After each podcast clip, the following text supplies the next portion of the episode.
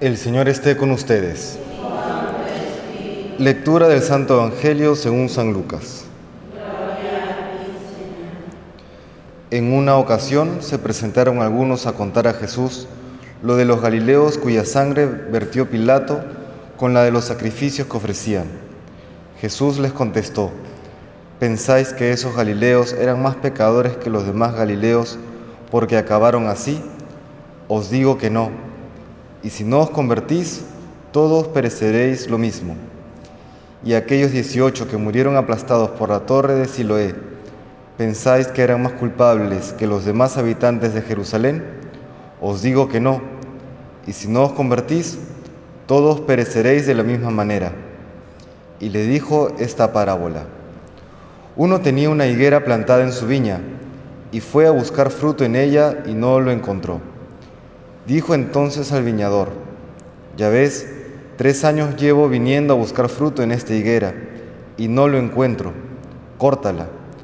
¿Para qué va a ocupar terreno en balde? Pero el viñador contestó, Señor, déjala todavía este año. Yo cavaré alrededor y le echaré estiércol a ver si da fruto. Si no, la cortas. Palabra del Señor.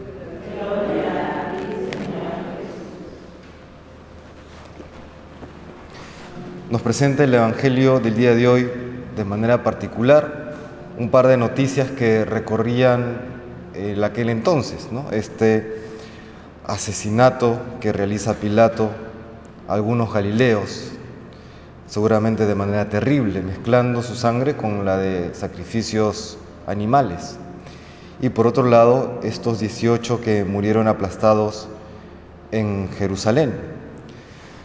Desconciertan siempre estas noticias, quizá desconciertan más de la boca de Jesús, que nos da esta respuesta un tanto sorprendente, ¿no? que dice, bueno, ellos no eran más pecadores que otros, como también el día de hoy nos enfrentamos habitualmente con noticias a veces muy tristes y uno se pregunta, ¿por qué Dios lo permite? ¿Por qué ocurre esto? ¿Qué mal había hecho? Etcétera, etcétera. Y lo que nos está diciendo el Señor finalmente es que parte del misterio de la vida es que ocurren accidentes.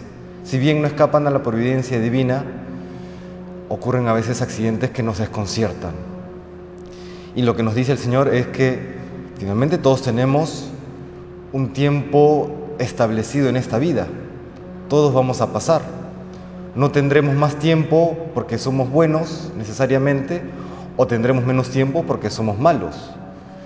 Lo que hay es cada uno debe vivir su vida al máximo, cada uno debe vivir su vida siempre procurando el fruto que Dios quiere de nosotros. Por eso ese pensar, no, ya más adelante, más adelante erradicaré ese pecado que sé que tengo en mi alma, o más adelante daré el fruto que Dios quiere de mí, es una forma muy peligrosa y errada de pensar.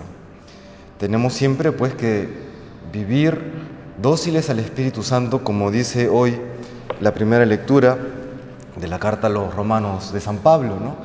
No vivamos sometidos a la carne, sino al Espíritu, porque Dios quiere que lleguemos al cielo, Dios quiere que todos nos salvemos y nos tiene paciencia, pero claro, ¿cuánta paciencia? ¿Cuánto tiempo tenemos? Eso no sabemos, pero sabemos que Dios nos tiene paciencia. Quizá un ejemplo importante para todos nosotros es la de Alessandro Serenelli. No sé si le suena el nombre. Él fue el asesino de Santa María Goretti, esta pequeñita de 11 años. Quiso abusar de ella, ella no se dejó y pues termina luego asesinándola. María Goretti pasó un día eh, agonizando y en esa agonía ella menciona, quisiera que Alessandro llegue también al cielo, es decir, ya la había perdonado en ese tránsito de la vida a la muerte. Y esta oración de María Goretti no, no, cae, no cae en saco roto. De hecho, Alessandro, tras pasar su condena en la cárcel, es liberado, va a donde la familia de María Goretti, se arrepiente, pide perdón y luego es aceptado como fraile, donde vive como portero y como jardinero y muere de edad avanzada.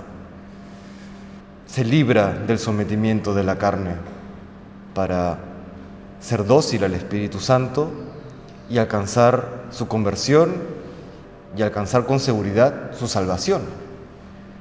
Esa es la paciencia que Dios nos tiene. Pero cuánto tiempo tenemos, no sabemos. Lo que tenemos que procurar en todo caso es ser siempre fieles a la gracia de Dios el día de hoy.